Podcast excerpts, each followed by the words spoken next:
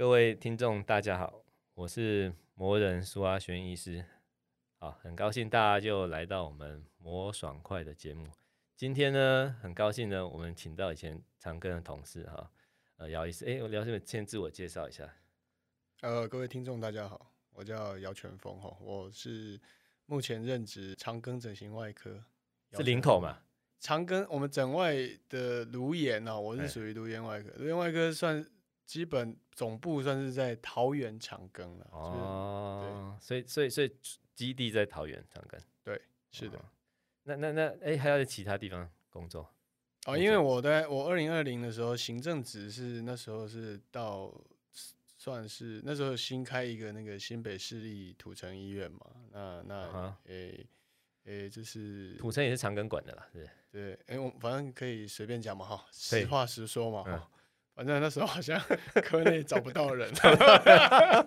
那就说哎、欸，那就哎、欸，那我我小弟我还算蛮配合的哈，uh. 是对，那所以就是上面算行政职啊，土城医院整形外科主任啊，不过目前大概手术。呃，门诊呃以桃园长庚为主，土城只有看一个门诊。哦，所以在土城没有开刀。诶、欸，前几年有，但是这几年因为刚开院的时候确实，呃，因为那时候大概都以 V one V two，就是刚晋升的主治医师为主。为主现在慢慢长大了。那也不是我长大，是他们长大。对，因为一开始确实我们有点多多，就是说不不见得每个愿意医生愿意留下来。那因为现在已经经营二零二零开二二零二零五月开始嘛，现在已经过三年，哦、那，人员已经有有四位，对，比较那个年轻的医师。那因为嫌手术房哈每天一间不太够用，所以我也这样给他们，因为不太好意思去 去挡人家的那个手术房，嘿，大概是这样。其实这样这种。老板蛮好的哈，就是还是以以以下面的福利为最优先考量。诶、欸，因为我们自小那个嘛，环境也不是太好了。我想，不过我我觉得是一个尊重吧。我想，因为因为在在医院，每个人，我想当主治医师，我自己觉得好像我们有些老板也是也是，诶、欸，住院医师可能对你很凶，但是你当主治医师，诶、嗯欸，他就觉得你你就主治医师哦，你就嗯，嗯就有点公平对待这样子。嗯哼嗯哼，对，大家还是觉得要要有点被。认可或者是哦，这样心情才会好啊。所以，所以我的想法是，以前我记得我在长庚实习的时候，整形外科是高高在上，很难进去呢。就是当初为什么想要去挤那个林口长庚的整外的窄门？其实，其实那个整外是名闻全球呢，非常不容易进去呢。确实，那我也是，其实有一些些波折，不过。不过我想那个就就像我前面的那个我自己有个那个文稿哦，那就是说，呃，我那时候大学的时候有机会去国呃医医学生的见习哈，有一个出国的一个大概三个月的课程，那那时候是去南加大，南加大。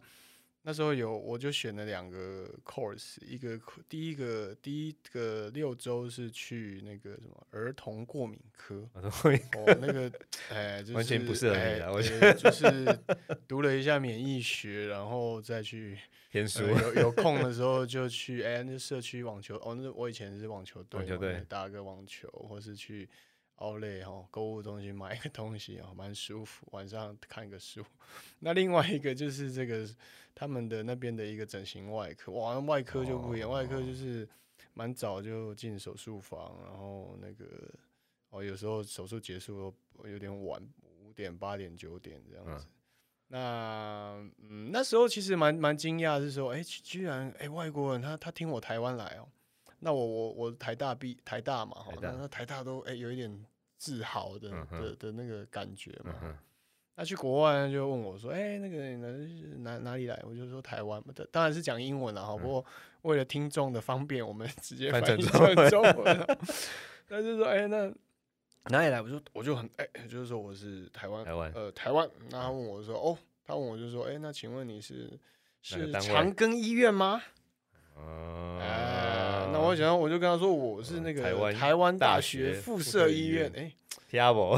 看起来好像对整外的人来讲，有听过长庚，哎，没听过台大，这跟妇产科一样，哎，妇产科去外面也是这样。哦，妇产科是吧？那而且我印象中，那那时候他就讲了个名字，我到现在，我说哎，他就记不太起来，就是说。就后来我现在回想起来，就是在讲我们的老师啦，魏魏医师啦，魏福全医师啦，哈，他讲福全伟，我想真的是，当然我们那时候真的不知道，那时候在台大嘛，还没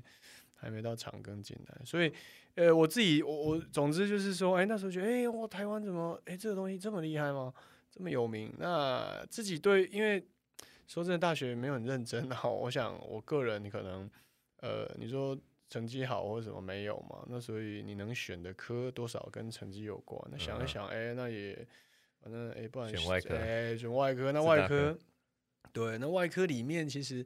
整外我觉得已经算相对没那么辛苦啦。所以，嗯、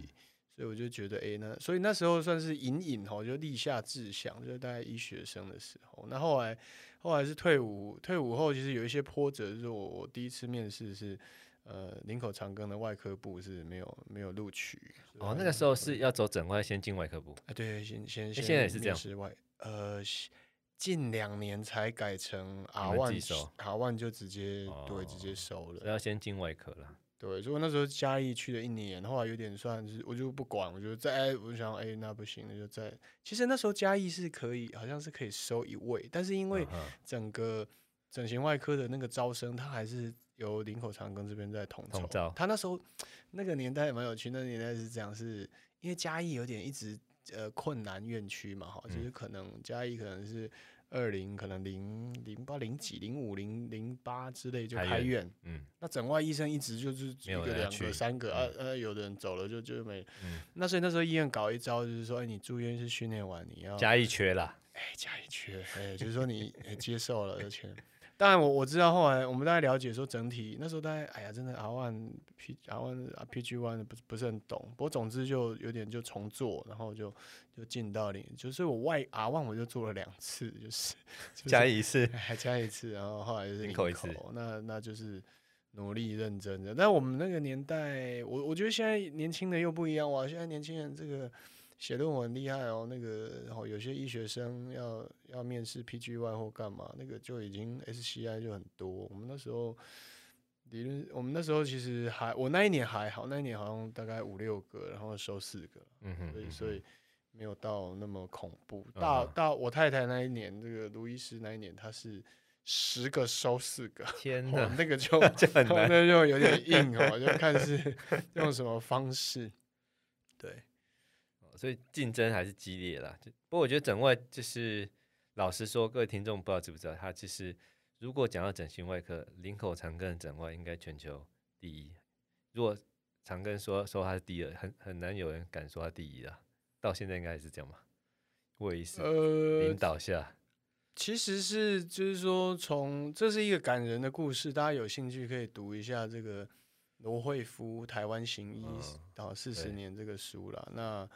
那就是说，等于他有点见证整个台。我我认为这个书有点除了反映整形外科这个领域，也许在某个层面也反映整个台湾经济或台湾这个这个这个的发展哦。嗯、那那唯一呃那个呃罗威夫是当然前几年就就过世了，二零一八还一九，嗯，哦九十三岁了。嗯、那他他在。他算是传教士精神，然后带起他的两个两大学生，一个叫魏福全，就刚刚提过，嗯、一个就是我的老师陈玉瑞医师。啊，那陈我的老师陈陈玉瑞医师是做温文儒雅的，哎，做颅颜面嘛，哈，所以颅所以说所谓颅颜外科。是，那魏医师是做所谓的显微重建，就是用显微镜做很小的血管或神经或甚至淋巴管的这种吻合，这个。在当时台湾是没有这些技术。那这两个两大学生都是哎，罗慧夫医生那时候很有远见。他因为他是美国籍，所以他可以拜托他认识的美国区哎最厉害的医生，把他的学生教好，送去对送去一年两年的训练。那那我们这两位老师就是。这个魏医师跟陈医师，他两个人都是非常呃手术天分或演讲演说能力各方，我认为都是一时之选，所以他们也不止在临床上把把很多国外学的技术，不只是能做，而且又做得更好，发扬光大。那甚至他也能能能演说，能讲，能够在。在影响更多的人，所以才才有长庚整形外科到到今天。我们说，我们有时候都在算说，我们到底第第一代是罗惠夫嘛？好，那第二代是呃魏医师跟陈祖伟嘛？那那第三代，第三代要算是谁？是我们目前的科系主任是算已经到底是第三还是第四代呢？看不出来。那我又算是第四还是第五代？也也也 不知道这个要怎么算。那我们实际上。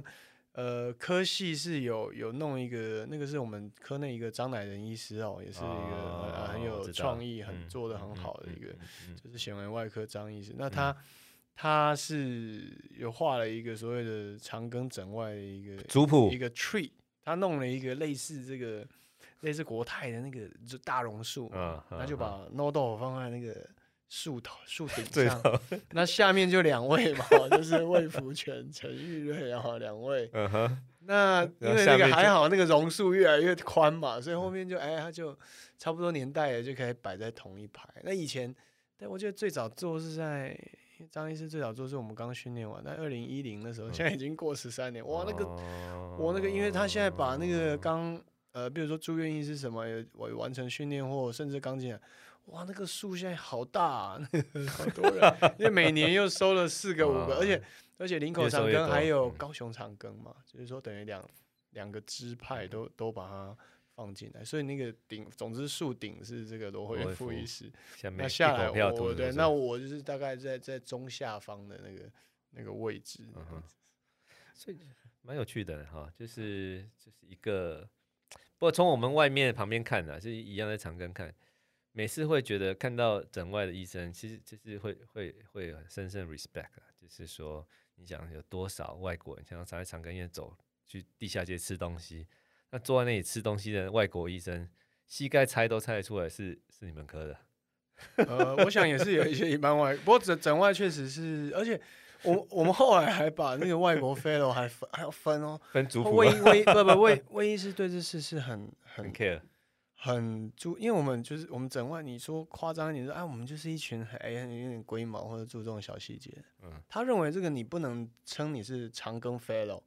如果你是小于六个月的就不算。你如果你懂，就是说你如果是来三个月来两周过水的，那你来就礼拜一哎，魏医师那个开五五房手术的时候去跟他合照一下，然后你就说你是长庚 Pasi fellow。不认可。他，所以他认为他把它定义成叫做，就是说六六个月以下，他就是 short term，就是 observer，嗯，然后你要超过你要接受我们真正一些训练或者我才，而且那个理论上我们还发给你一个证书，所以那个叫 visiting scholar 或或就是比较正式的一一些词这样子啦，所以这蛮蛮有趣的哈。我记得我那个时代在长庚的时候。外国医师最多就是你们科，大概一他们说好像有一年有一百个还是几个，所以我意思就是说你要 稍微区分一下，因为我有的就来两周嘛。我们科好像是第二，我们科好像一年大概四十个。后来我老板也是分，因为老板实在收太多这种四十个几乎都他的，他也是学位医师，也是分六个月，所以可以理解就是很多，有些是来过水，有些是正在学，有些是的，而且甚至有些是 medical student，有些是学生嘛，医学生嘛，嗯、那有些。有些就是，比如韩国、日本，有的就是来两周，他他只是稍微看看。有些是，比如说总医师，呃，住院是训练快结束，他来看一下。那有些是主治医师的，然后他是各式各样。有些是属于学学习阶段，那有些是属于获奖，因为国外会有一些奖是，他是赞助你去去。去旅旅行，去比较比较屌的，对，那他拿到这个奖，对他拿到这个奖之后，他可以选择要去哪里。嗯嗯嗯。那如果选长庚，那那这种就不，这种有些是，哦，比如说美国重选举为重建外科学会的这个这个的这 Gondina Lecture，然后但是这个是一个，它是一个 fellowship，或者说它是一个 hand surgery，虽然是一个手外科或一些协会，他们会赞助一些，那这些都是。这些后来也许都是很有名的医生，都都都是就是很 top 的。但是他他们可能是来，他是来给你演讲，但是他来看一看，看一看你们哎有做哪些特别的东西。然后我们目的不一样，对我们对目的不一样，所以所以可能从医学生的程度一直到这种已经是已经是一一个一个领导一个主任级一个很有专业医生，他短期来参访，想了解说哎长庚到底怎么做。所以那一百个是含这一种的。我认为这个，所以我哎，不好意思，因为那统计表不是我做，我说我想你如果要冲数量，你如果把医学生或两周一个月那个哦，那个那个也没问题啦。那那我老板也类似这样。那我们所谓比较正式，像魏医师这样比较正式，其实在在我颅颜一年，就是说我们正式说，他一定要待六个月到一年，那这种一年我们。过去比较多，可能同一个时间、嗯、同一年里面可能会大概接近十个，就非常多。多其实没有那么多，其实大概同一个时，他待其实他待一年、欸、一整年都跟你一起手术。跟你玩的。其实大概三个五个你就觉得蛮多，了。哦，三个五个。那其实跟聊的时候跟我们科差不多哎。那选完外科，选外科会更多。更多。对，像我通常就是帮我老板带外公，一年平均我手下大概是带二到三个。带一年的，那你十年前带的，现在也许当主任。对，现在几乎都在他们各国都是当主任，就变理论上变成是我老板学生，因为实际上我自己带的，变成我的学生。对，不过这 不过所以这些东西是蛮重要的，很有趣的。对，对我觉得我觉得整形外科这人家会来，就像以前唐朝，就是全世界人都来来朝贡哈，这不是没有原因的。所以我每次看到整外医生都。都是很 respect，所以万一大家哈，各位听众们，如果万一需要有整形相关的的需求，如果看到人家经历是领口长跟整形外科，某种程度上啊，就会是一个有个水准以上了。当然每个医生的能力不一样，只不过某种程度上应该是会有个水准程度以上了哈。所以就是。是不是我想要知道，现在是老师，现在你的专长是做什么？也是做显微吗？还是不是？颅颜？我目前因为我老师是陈医师，所以他是做颅颜。必须要讲，我想每个人呢，我不能忘本哦。我都开玩笑乱讲哦，我就说这个我我在家里有个爸爸，那我一届的爸爸就是 陈教授。因为呃，我在我第一年是在我训练完是二零一，我都有点忘，二零一二、二零一二啊一二零一三训练结束，然后。啊，因为住院是做有点太久哈，就是就哪一年结束都忘了。一三一四，一三二零一一三呐，那那结束之后，第一年的时候是配合呃科内，因为我们有一些院区就是比较缺要去打工啊，所以我那时候去第一其实也还蛮有趣。第一年去基隆九个月，然后去去去厦门长庚三个月，哦、然后后来那那就是刚好基。因因缘际会，因为我的老师的前一个学生离职，所以他哎、欸、就有个空缺，所以我在在等于第一年快结束前，大概就知道说哦，我我第一年主治医师结束，我就开始进。我们那时候进颅颜有一点是这样，就是说他我们颅颜并进来的主治医师，通常不是一晋升就是当在颅颜当主治医师，通常是有在外面一一两年，因为这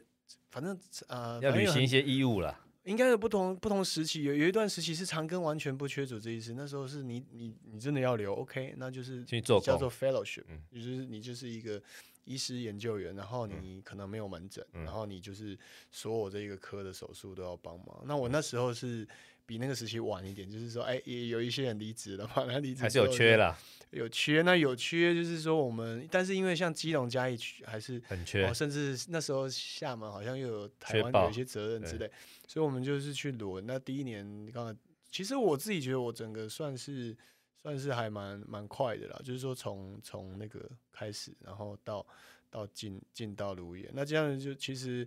因为陈陈教授他他早期当然唇腭裂各式先天颅颜畸形什么。都都做很多，那因为先天，因为出生率，我想大大家大概要有个底，就是说，呃，我我是一九哦，不要讲年代是，我是大概七 七八零年代嘛，哈，就是教那那。那个时候每年很多个呢，每年小孩出生三四十三四十万嘛，二十万不到。三那我记得我大学要毕业的时候，哇，那时候因为苏那个苏苏医师是那个是那个妇产科，那时候很有趣。那时候妇产科医师在讲说，哦，这个妇产科已经不能做了，这已经出生率已经降到剩二十五万啊，怎么了得？哎、欸，那各位应该不知道知不知道这这里疫情之后这几年更少了，现在去年好像十五还是十六。所以还是很恐怖，很恐怖。那不过不过，总之就是说，从我出生的年代到现在，现在已经，比如说二零二零二零之后的时候，嗯、哇，那个已经直接掉百分之五十了。那所以你那另外哈，那因为妇产科又这么厉害，这个术前呃那个产前的一些检查各方面，所以那些先天畸形的东西，它就就都抓得出来的。对，所以以前我老师还有。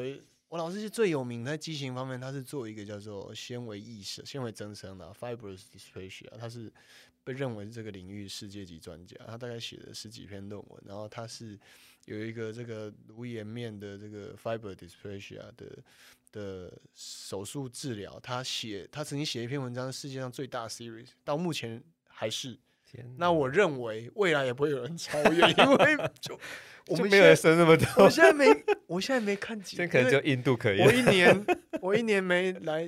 这很神，就是说这个 fiber dysplasia 这个，哎、欸，怎么又越扯越多，太多专业，很好啊。那 fiber dysplasia 这个东西，它是叫某，就是我不知道属于是 mosaic，就是什么马赛克嘛，就是说它，嗯、它不是说它不是说你基因全身都有问题哦，它就是你的，哎、欸，对你全身。那全身很多细胞，有些是眼睛，有些是皮肤，有些是脚趾头，有些指甲，就一区有一小块，结果它就刚好某一区有点问题。那它影响的是骨骼，嗯哼。那骨骼它又有分长骨的呃 fibrous display，就是长骨的纤维增生。啊，长骨就不会到我们这里，就到骨科嘛。那长骨啊，那个那个骨头它是因为是纤维，本来应该是骨头，它就变成纤维。它就容易断嘛，所以它就一直断嘛，然后就一直来。那对我们颅炎来讲，就是它它只要是长在呃头骨，头骨或者是颜面骨，嗯、哦，那就算是颅眼。那有些比较复杂，变成说是整形外科跟神经外科一起开的那个是。大刀啊，那个就是整个这个头骨到到眼眶整个，哎，整个锯开，然后看看到眼睛，看到颅底什么那个，那那我老师那个 series 七十几，我记得是七十几个，哎，不好意思，我也 啊有点读 书读的不知道，我记得是七十几个，那世界最大，他就告诉大家说，哎，而且他还可以分类，他后来教科书也是请他写，他还分，如果是是呃前额。前额跟眼眶的哪里不一样？该怎么处理？嗯、那如果是长在下颚的，该、嗯、怎么？如果是长在上颚的，嗯、他还他因为他基于他他他其实总共可能超大概是一两百几百人百人的经验，所以他可以告诉你说，哎，这一区他比较建议怎么样？么那一区他比较建议怎样？嗯，这是很屌哎、欸。那我们现在是一年，也许来了一个，哎，这也许眼眶啊，嗯、前一阵子啊，我我开开刀，刚好有个下颚有有一点，就没那么多了啦，就一年遇一两个。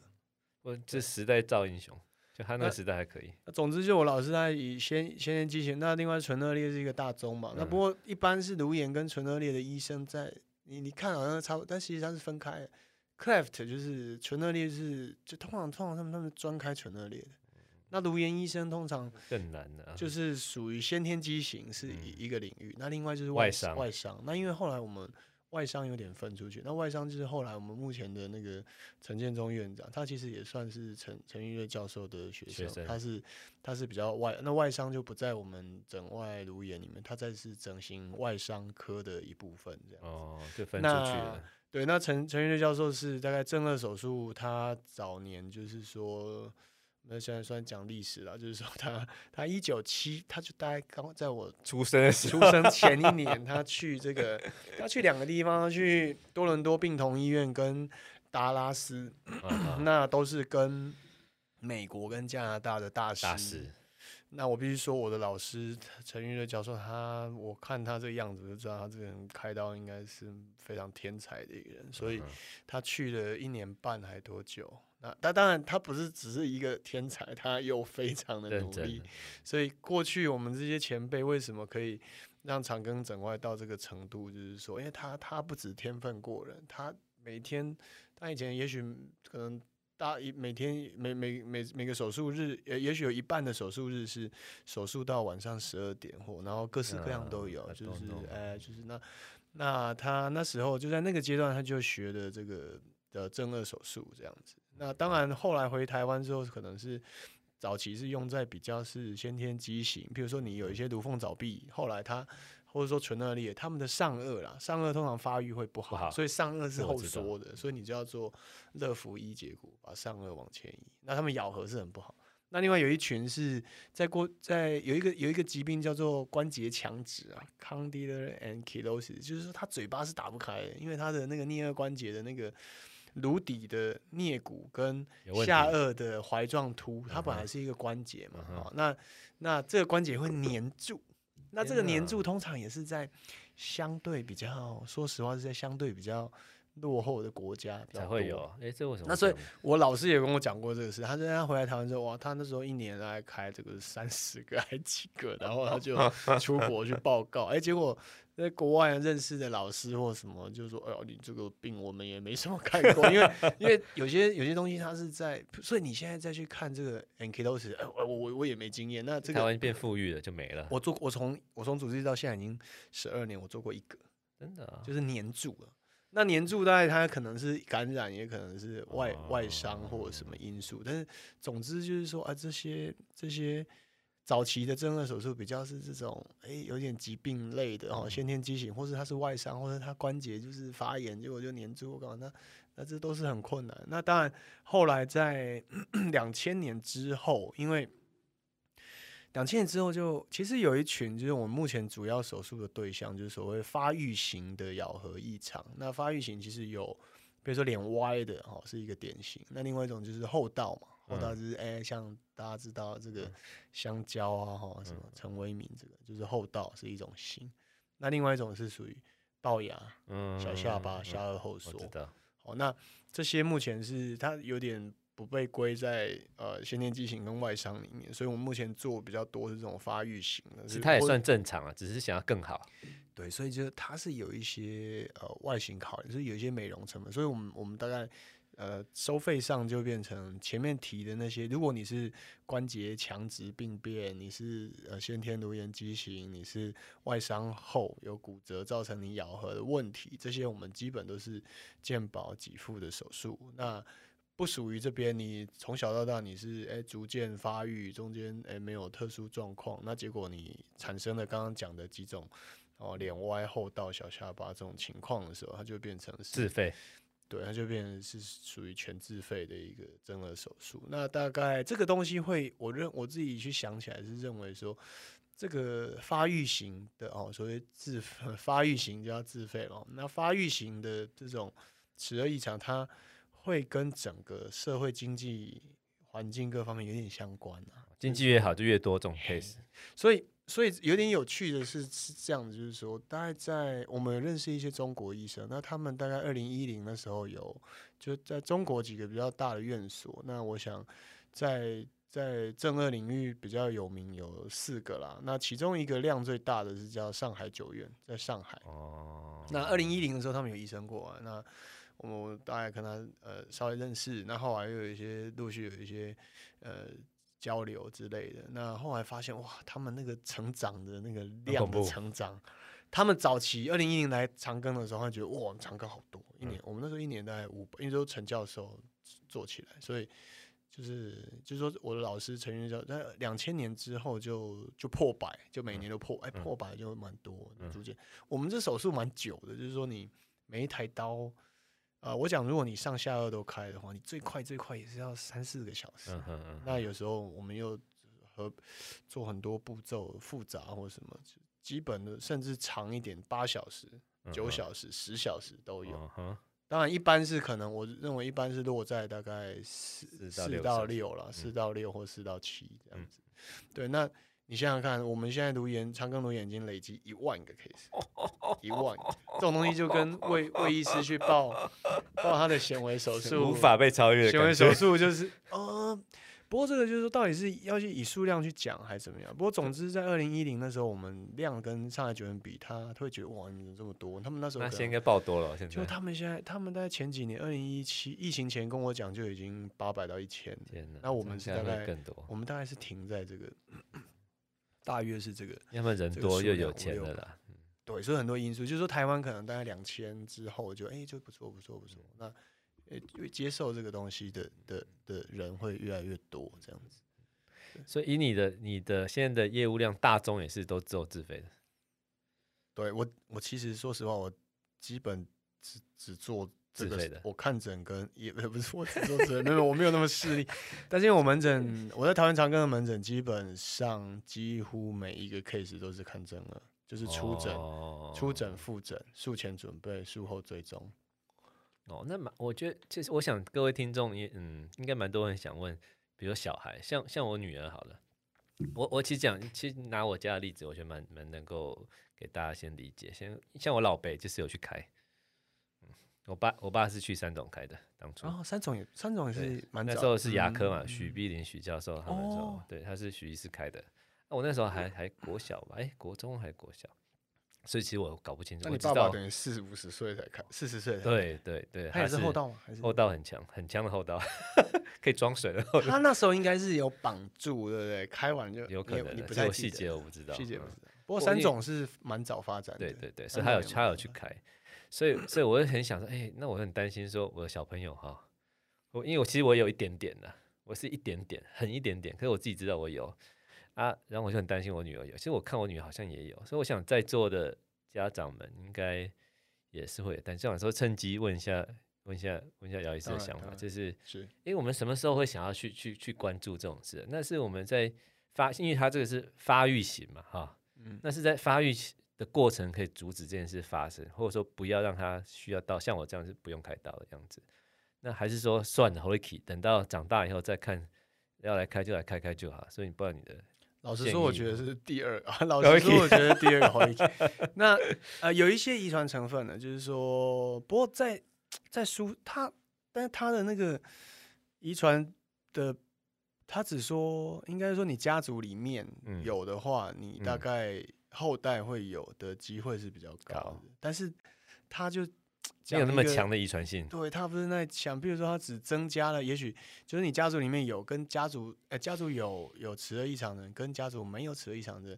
呃，有齿顎异常的人，你可能风险比人家多，也许十五 percent 或或多少，也还好。他也不敢讲百分之百。嗯、那另外，我们实际上是有点有趣，呃，是这样说，有时候你父母也没有。那你去想一想，就你，哎、欸，你有一个舅舅，你有个舅舅，对，或你有一个叔叔，他有，这个就有点，就是说他不是直，也许不是直接，这很有趣的哈。对，就是实际上为什么不晓得？那那实际上圣贤，我自己觉得他齿顎上有一些呃问题的机会，其实蛮高的呢。其实二二二十 percent 到，所以即使没有遗传的五分之一到四分之一的人，我觉得。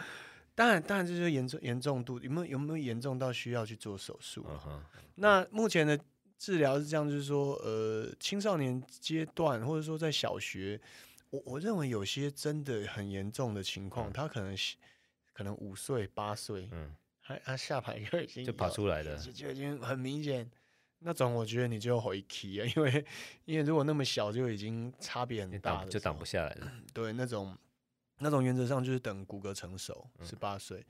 那呃，在在青少年期到底那那到底在成长期能不能做一些事情，可以有一些调整？我想是可以。那就是说，我们目前有呃矫正，其实有分两类，我不知道大家们一般矫正大概都是基本呃就是牙齿的调整。那那有有一派别叫做是。呃，矫正英文叫 orthodontic，就是把牙齿啊，or orthodontic 是排列牙齿牙牙齿而已啊。嗯、那那有一组叫 orthopedic，那这些人会用一些装置，它是可以压着骨头不要长。呃，他们有时候戴对下巴戴什么 chin cap，就是从头上拉一个钢铁人戴头盔，一个是下，一个是对你下颚施力。另外一个是上颚也可以做一些扩张的装置，嗯、那那是因为呃，因为我们的骨头都就像我刚刚讲，我们讲颅缝是头骨的缝，它有骨缝，它太早密合，那就不会再长了。所以骨缝是一个有生长活力的地方。那上颚也会有，上颚，所以通常是针对上颚的那个骨缝呢，在通常是可能十四五岁吧，详细我没有那么清楚，不过。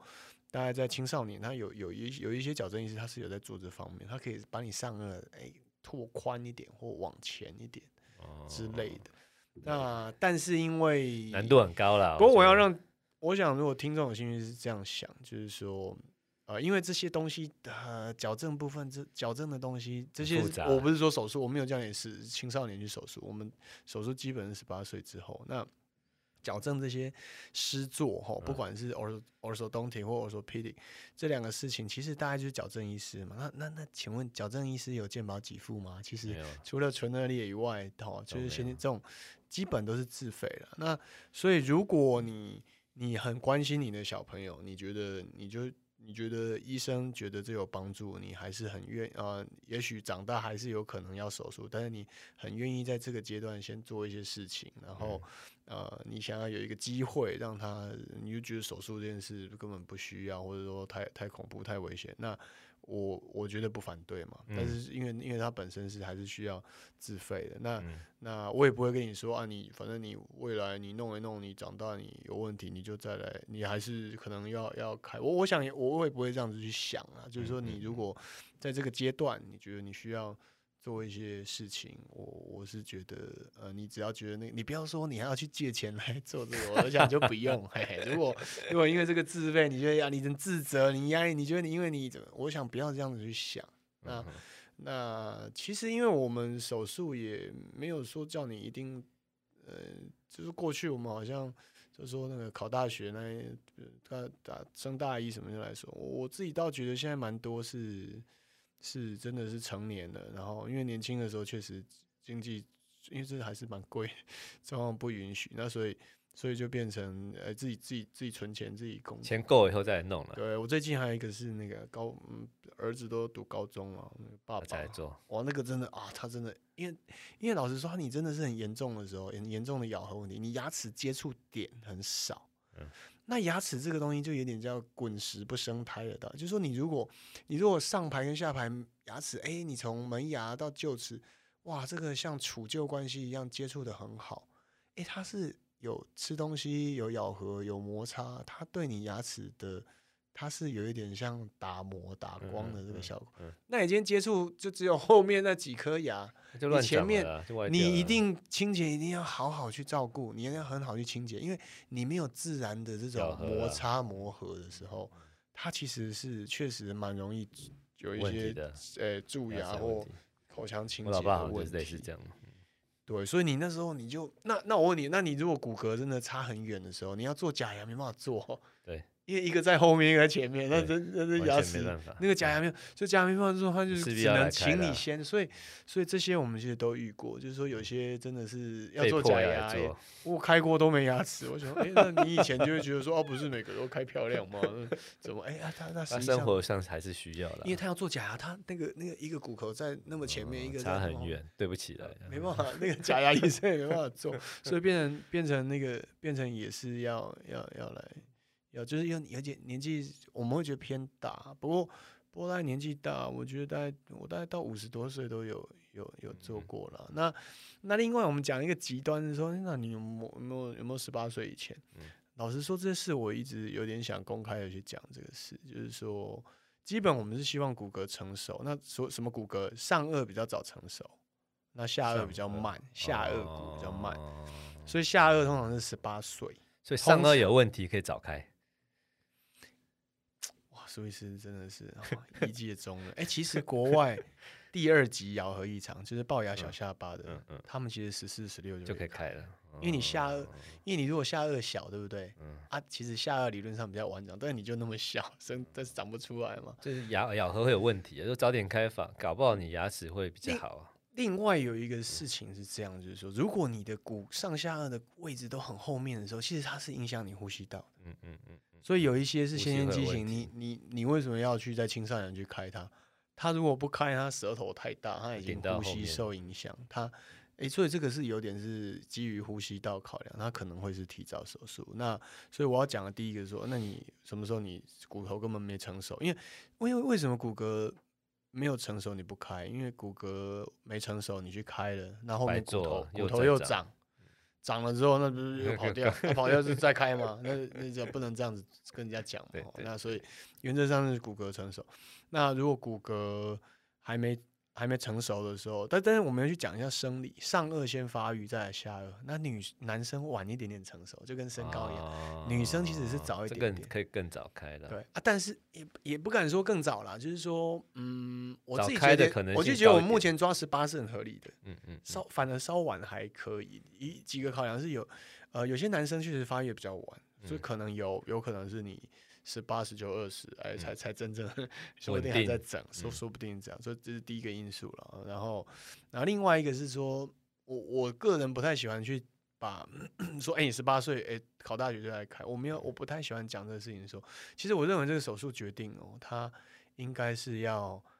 病患本人的意愿跟经济家长，因为因为你你想，你十八岁，你二十岁，你学生时代来开刀，那钱是爸妈出的。嗯，那所以我们有遇到几种状况，一个是说，哎、欸，小孩很想开，然后查了，他查了很多东西，就找到我哦之类的。那 那。他就逼他哦，这很麻烦。这种也会，我门诊一看就知道，他爸妈就不是很情愿嘛。那小孩又，小孩看起来都 search 都很清楚了，哎，他专业名词也都了解，什么后遗症、嘴唇会麻，这也是辛苦呢。所以这是第一个状况。那另外一种小孩都搞不清楚状况，老爸逼他开，他爸妈就因为听了，也许青少年的时候就亚焦虑的，说啊，你这你。这个这不行，那个要开刀啦，那个不然你这丑这样，怕找不到对象。那十八岁一定要来开，哦不一定，因为因为你今天好，小孩没想法，父母就要来。那有时候小孩，他自己要被开，他也好像一个是也有可能不爽，一个是不爽，一个是他有可能说他也搞不清楚状况，也就是哎，这个是不是一个小手术？他本身你要你要心理准备好，你要做这个事，所以你要注意什么？你生活要正常吗？情绪上会很大影响。哎，你不要抽烟，还有什么抽烟你还在开？那那就是说你，我认为最好最好的状况就是外呃外科医师矫正哦，我是手术骨骼的医生，那另外要一个矫正医生，然后呃出钱的 是出钱的。如如果你如果病患本人没有出钱。那就那可能病患本人再加他的金主，金主哦是，那有我其实个人会觉得，哎、欸，如果你甚至你大一点，你一开始家人不同意，那你有经济能力之后，嗯，你自己准备的钱，嗯、你还有一个目标，你目标很明确，你是什么目的？那你觉得这件事很重要？你觉得它虽然贵，但是我愿意打工干嘛？哎、欸，你让就是你自己来。患者本人他自己去负担着，我我自己觉得这个这个会是比较也是蛮好的一个状况啊，所以这些都有点到社会学去，就是说我有时候短短一个看诊，其实我稍微这个是跟我老师偷学，因为 可以完全理解。这这个要好要几年，我现在大概哎再看一下那个眼神的交流，大概就知道发生什么。有时候。这个我真的是我老师教我，他就是我那时候刚我第一年跟他学的时候，就是所有行程都跟他一起查房、手术，然后看诊，因为我没有病人嘛。我们读研哦，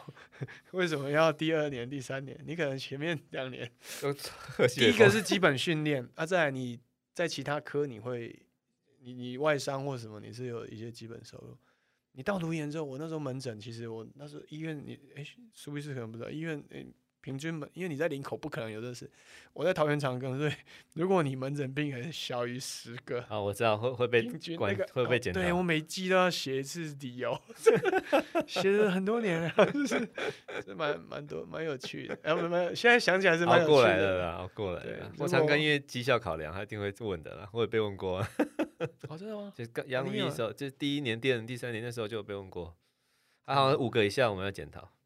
后来我刚刚跟你聊过，以你这种练武奇才，应该是不用担心这种事情。而且但是那个桃园长庚颅颜，哎，桃园长庚各位有去过吗？因为就是你说你拉屎的是地方。对，你哎，所以那边你说要这不是不太容易，这个经营各方面是不容易，非常不容易，不太容易。我以前有那边建一整，我也是也是这样，一开始都有一搭没一搭。不会啦，你你你你讲的一定是你这个 V 五之前的事情。等到你翅膀比较硬 硬的时候，就那个就好像只只是就想要限号，觉得有点太累这样。所以我觉得 这样这样每次跟大家这样回想以前的日子，就觉得很有趣的哈。我觉得人生就是这样，一步一步来的啊。小时候年轻医生的时候就是看技术，然后慢慢就开始看人生了，看人生百态。啊，就看，现在看看做颅颜，看社会学，看老爸跟儿子的眼神交汇之类的，搞不好最后还有心理层面。像我老北开的时候，我觉得他就忧郁一一两个月，我觉得术前还是术后，因为他就是吃的东西，大概两千年吧，很久以前，我小学，我觉得他他是灌饮，其实灌灌食嘛。其实那个年没有，我跟你说，其实年代不同，那个技术跟舒适度不同。对，就是说，呃，这个跟解骨术有关系。就是说，呃，在应该我我自己是觉得，因为当然这要跟一些老医生考据。不过说实在，这个正颌手术它还是有一些判派别派别之分嘛。那应该看起来比较早期是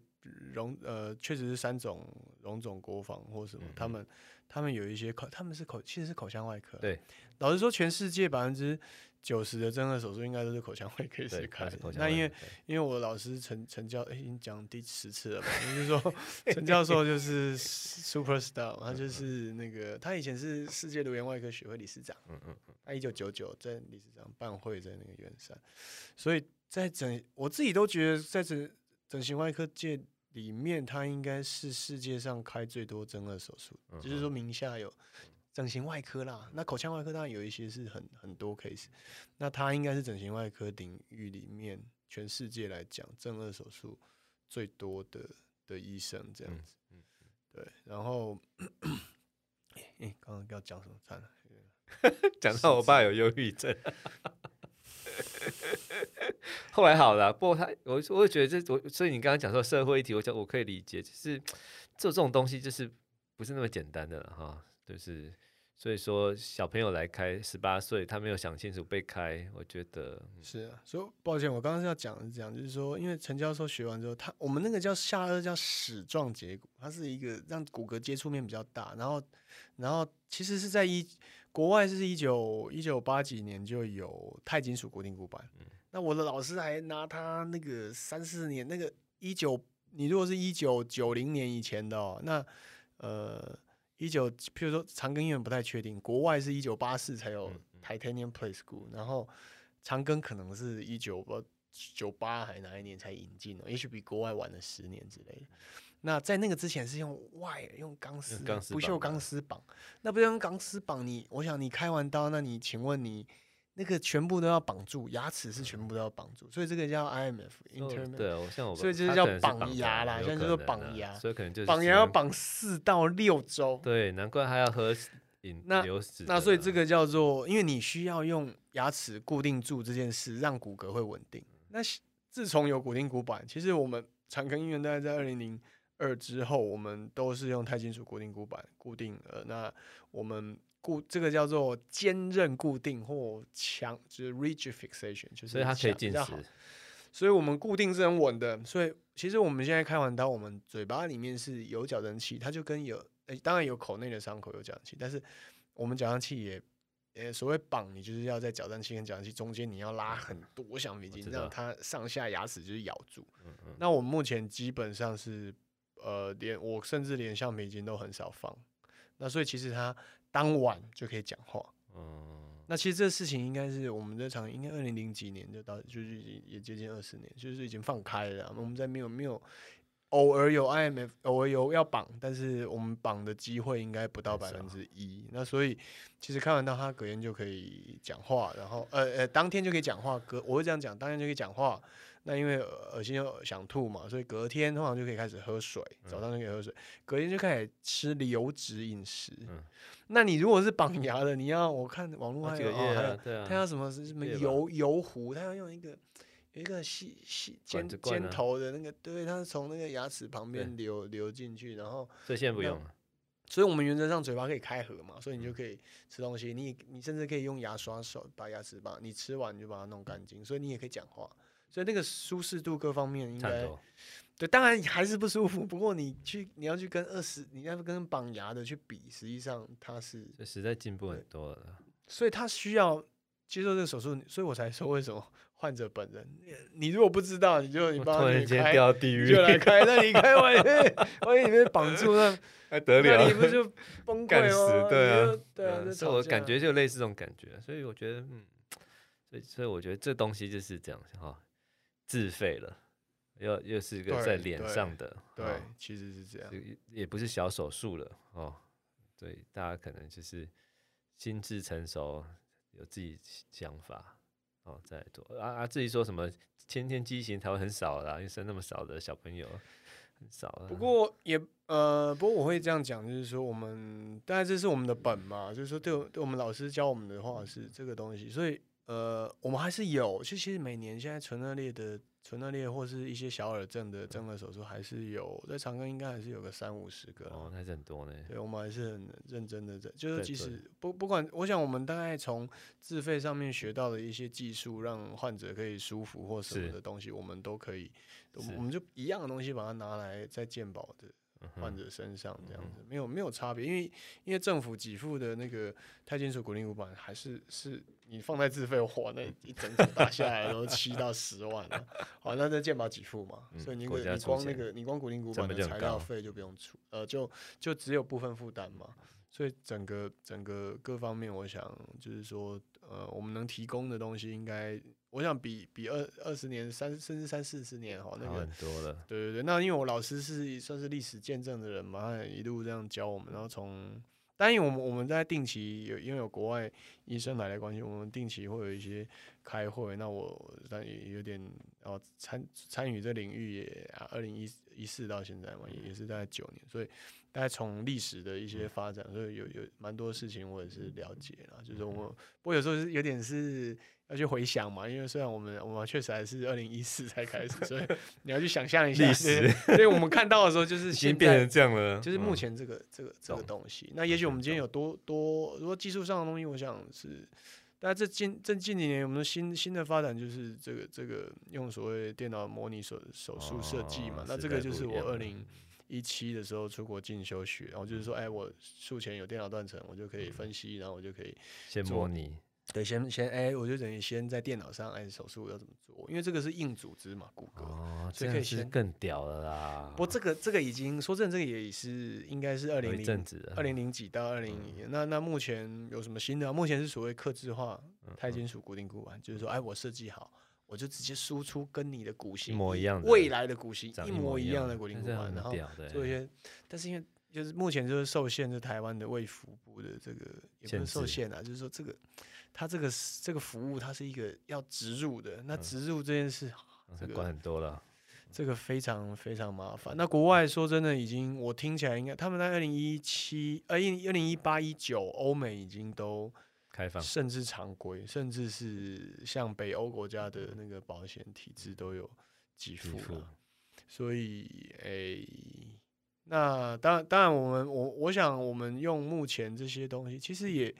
我想。达可以达到的结果都差不多，只是说最最新的一些事，我们有时候受限于国家或什么，有时候我们也是哦，想心有余嘛哈，就是不懂，理不